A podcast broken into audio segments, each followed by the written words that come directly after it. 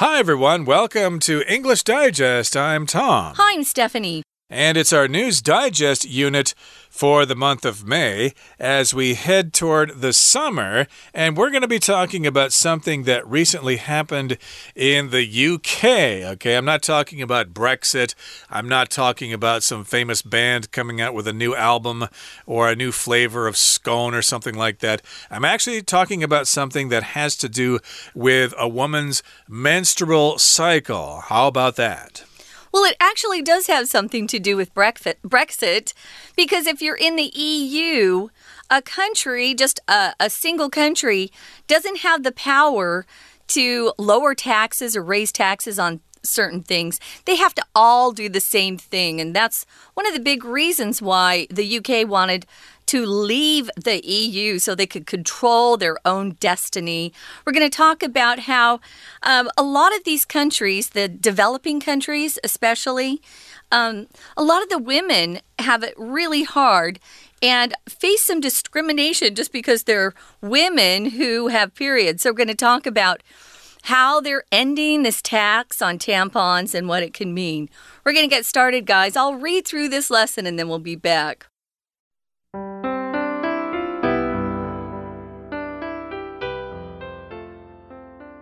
UK ends its tax on tampons. Women all over the UK celebrated at the beginning of 2021 after the British government became the latest country to strike down all taxes on period products. These goods, which include tampons and sanitary pads, were previously taxed at a 5% rate under European Union guidelines, as they were considered non essential items. Now that the UK is no longer subject to EU rules after Brexit, the nation has been able to scrap the tax outright as part of its 2021 budget. The UK joins 15 other nations from every continent in removing this hurdle to citizens' access to these indispensable products. Activists applauded the move proclaiming that the end of the tampon tax is a crucial step in the movement to end sexist practices around menstruation. Numerous movements with this aim have sprung up around the world, encouraging governments to abolish taxes on period products and provide them to students and low income families for free. Such actions would significantly boost the quality of life for people who menstruate the UK's Red Box Project estimates that 1 in 10 girls can't afford period products in the UK. And nearly 140,000 children there have missed school due to period poverty. The need for help is even more urgent in developing countries. Timely though this move is, products are not the only issue at hand. Stigma and embarrassment surrounding menstruation often make it difficult for girls to ask for products when they need them. Outdated and harmful beliefs also persist in some cultures, such as that a menstruating woman walking through a garden can kill crops, or that women and girls should stay isolated for the duration of their period. Many non governmental organizations around the world are working to enlighten people of every gender about menstruation, as well as continuously pushing other countries to drop the tampon tax.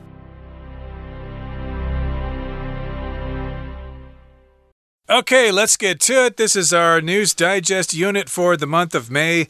2021. And we're going to the United Kingdom of England, Scotland, Wales, and Northern Ireland. And they have decided to end a tax on tampons. Uh, these are products that women use once a month when they have their periods or when they experience their menstrual cycles. And I believe there are two types of products that women use. There may be other ones. I'd have to ask you about that, Stephanie, because I don't mm. really have to worry about this too much myself. But we've got tampons and we've also got sanitary napkins napkins or sanitary pads, and there might be some other products as well. Yeah, usually I know in this article they they refer to these uh, products as period products, but in the US at least, it's always referred to as sanitary products or sanitary items. And we all know what that means. It's kind of the, the code word. But uh, again, uh, we are in the UK now, and women all over the UK celebrated at the beginning of 2021 after the British government became the latest country to strike down all taxes on period products, as you read before. Now, strike down just means to get rid of something, especially if it's a tax or a law, to strike it down, to abolish that tax or to abolish that law, to strike it down. So, indeed, uh, this government in the UK has struck down all the taxes on period products. I didn't know they had to pay taxes on these products, but I know you have to pay taxes on, say, alcoholic products like whiskey and beer and stuff, and on cigarettes. And I suppose there are other kinds of products that are taxed as well. Oh, for sure.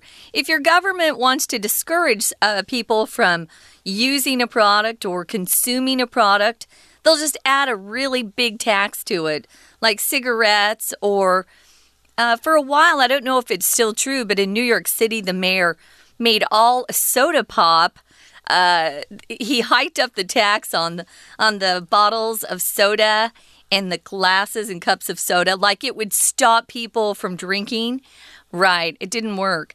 So, yeah, it became the latest country to strike down taxes on period products. And again, instead of saying period products, if you're in the States, we would just say sanitary products. And we're supposed to know what that means. Now, these goods or products, which include tampons and sanitary pads, were previously taxed at a 5% rate under European Union guidelines, as they were considered non essential items, which makes me laugh. Now, uh, if you're talking about something that's sanitary, guys, it just means it's very clean. Uh, it's something where they've cleaned it to the point you shouldn't find germs there anymore. Uh, hospitals have to be very sanitary. Uh, restaurants get checked uh, frequently, pretty regularly, to see if they have sanitary uh, sanitary kitchens and an environment. It's really important. So we've got tampons, sanitary pads, which Tom talked about, and before they struck down this law, people were paying an extra 5% to buy something that was considered non essential I think if you were to ask any girl or woman out there who uses these products, they would tell you that they are not non essential, they're very essential. Uh, yeah, so again, I'm kind of a lost about this because I didn't know there was a tax for this. It does sound kind of unfair, but in the EU, uh, they do have a tax on these products of 5%.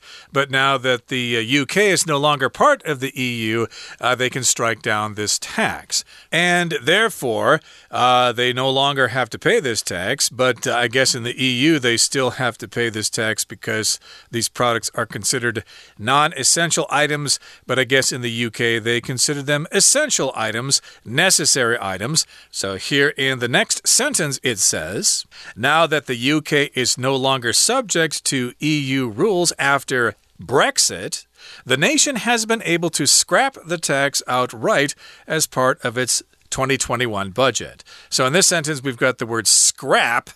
Uh, scrap here can be a noun that just means like leftover food or something. Hey, we didn't buy dog food for our dog. We fed the dog table scraps or leftover food from our dinner. But here, scrap is being used as a verb. It just means to get rid of something, to abolish something, to strike something down.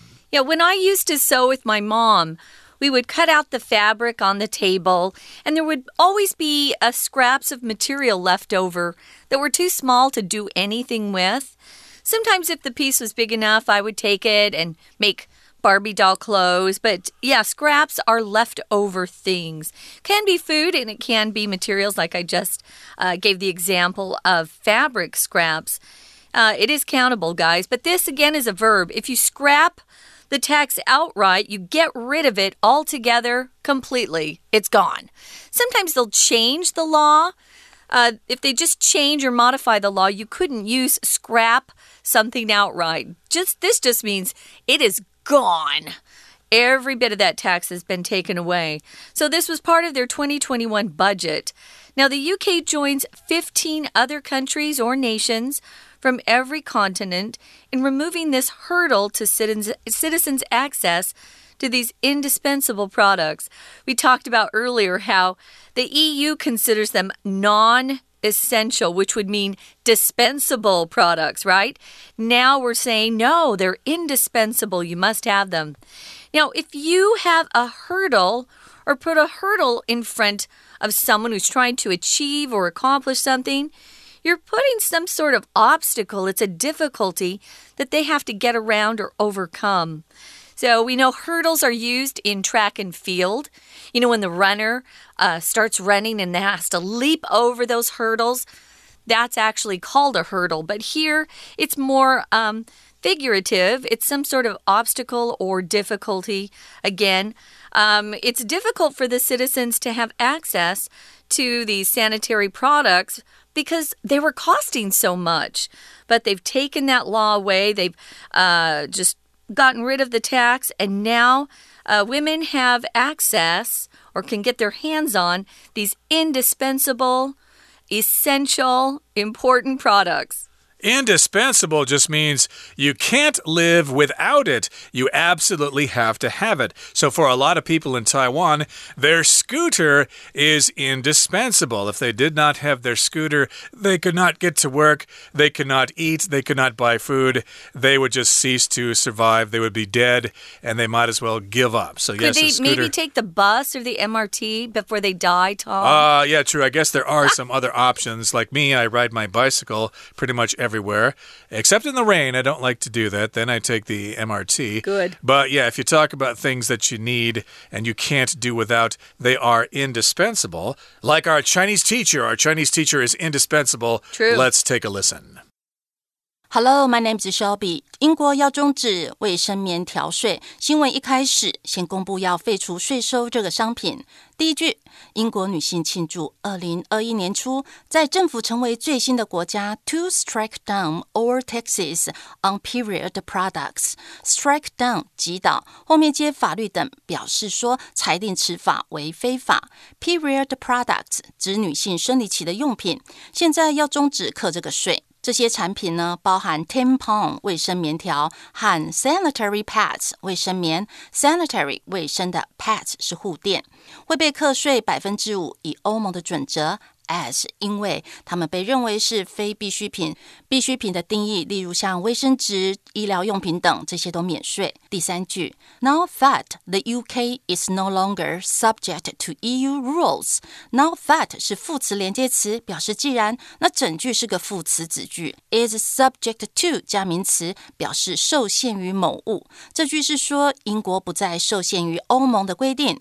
在 Brexit 之后，Brexit 是 British exit 的缩写，表示英国脱离欧盟。那这国家可以 to scrap the tax outright。scrap 取消，例如说 scrap our plan 就是取消我们的计划。而 outright 是副词，表示完全的、完全废除这税收。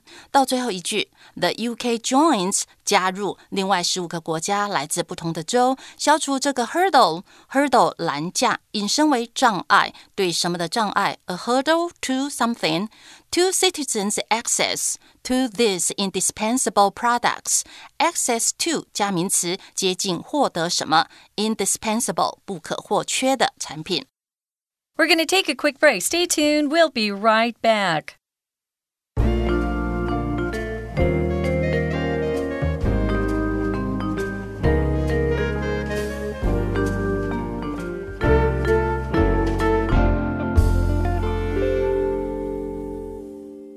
Welcome back, guys. This is our News Digest unit.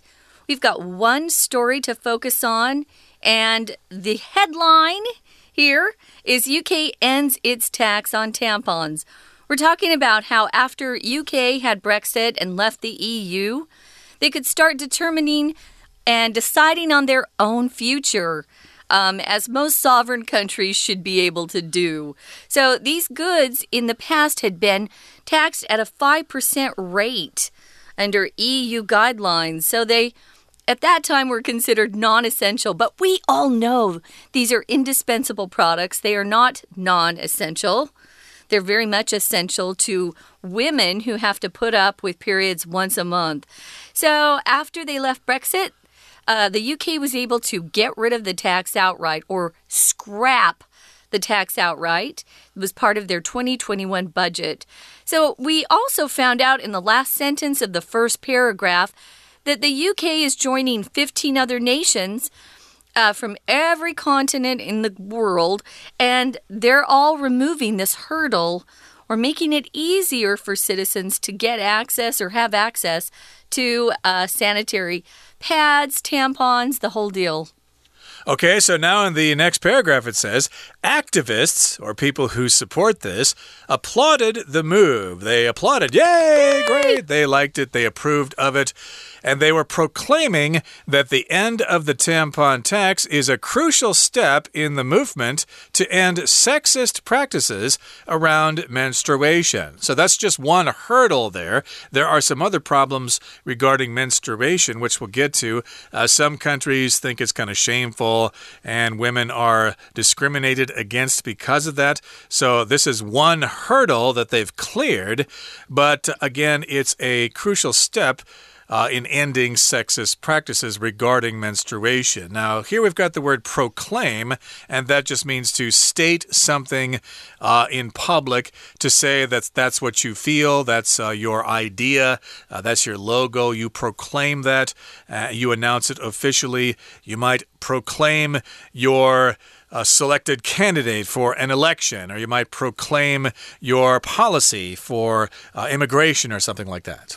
Now, they're saying this is a crucial step in the movement to end sexist practices around menstruation. If it's crucial, it's critical to the success of something.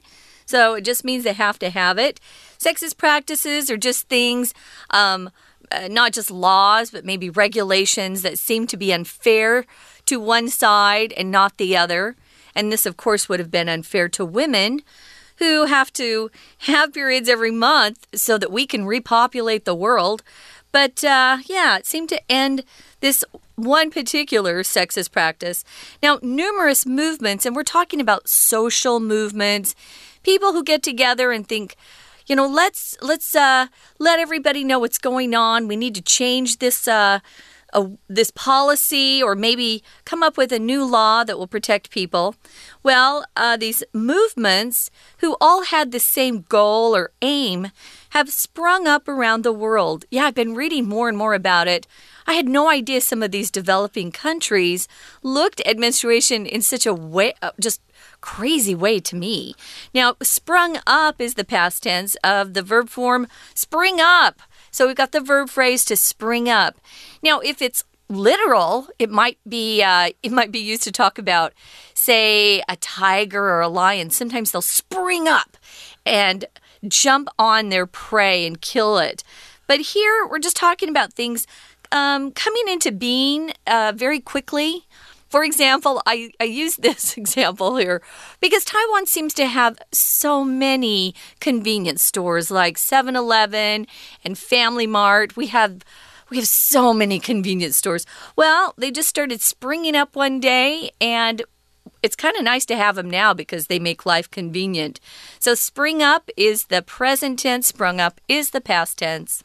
Uh, yeah, you also hear pop up, uh, which means they appear suddenly.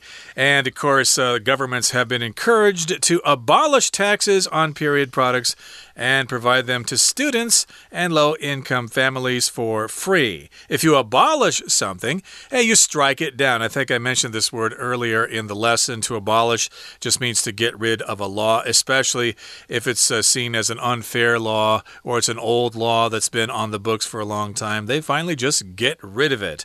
Like uh, in the 1860s, the United States abolished slavery slavery. Okay, so let's move on now to the next sentence here. It says, such actions would significantly boost the quality of life for people who menstruate.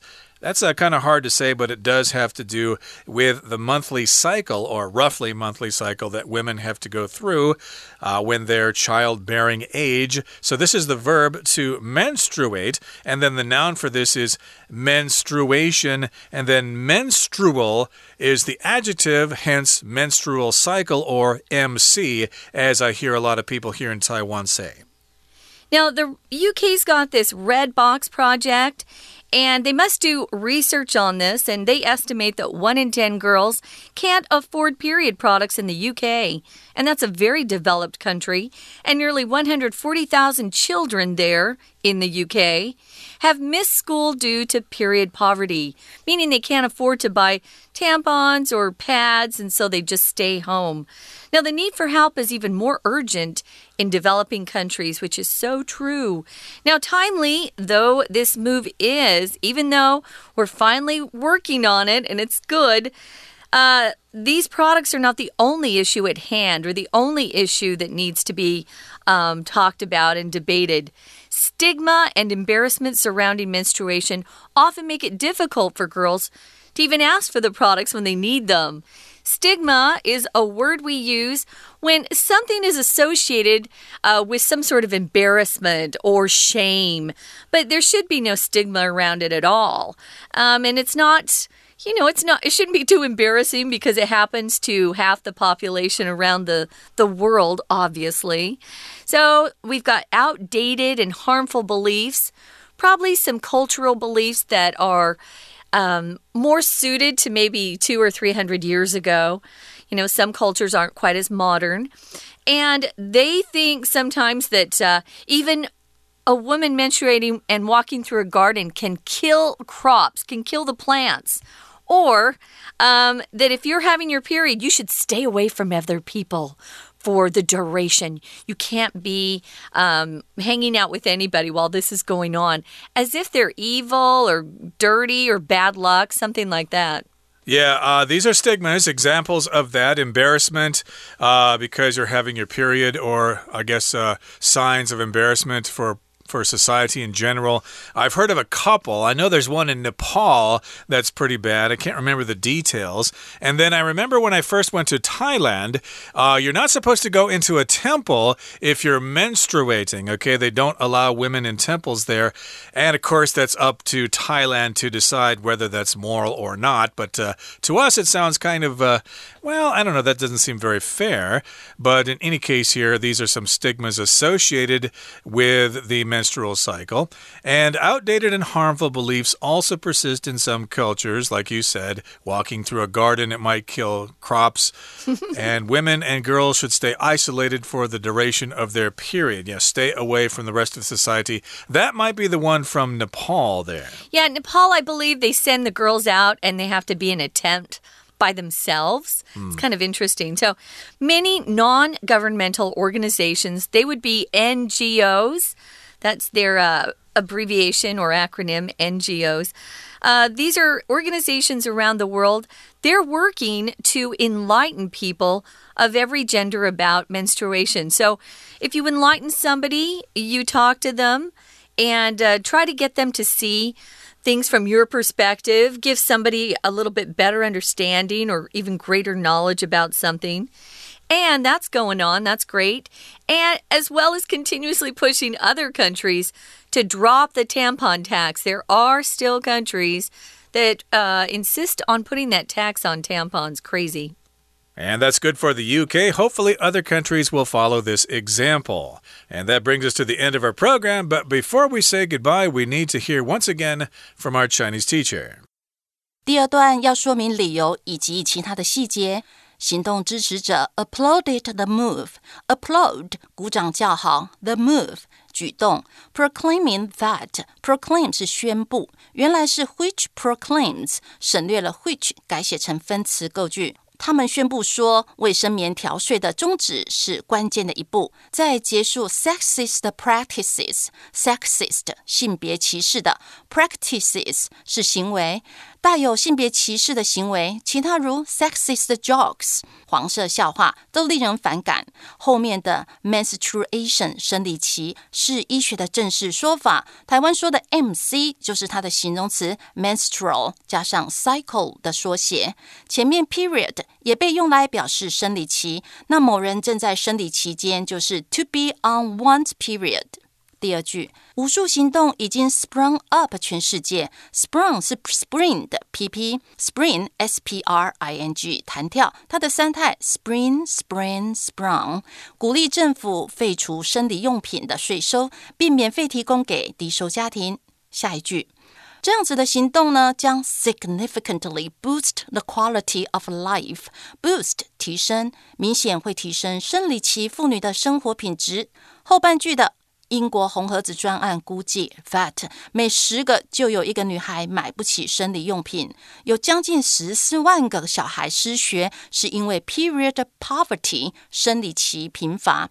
所谓的 period poverty，例如有些家庭会强迫女性一天只用一个卫生棉，造成阴部的疾病，连阴部健康都有阶级之分。好，我们到第三段来，要讨论某些文化对生理期的态度。第一句。Timely though this move is，虽然此举动是及时的。 这句呢是个倒装句，though 虽然，though 或 as 当做虽然的时候，句子中的形容词、副词或名词可以放到句首来强调这些状况。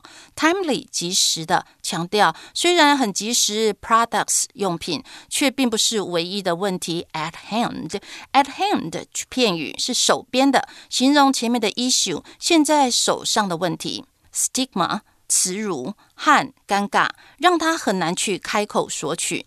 后面句子用 make it 加形容词加 for 人 to v 的句型，it 是虚受词，代表后面的 to ask for products。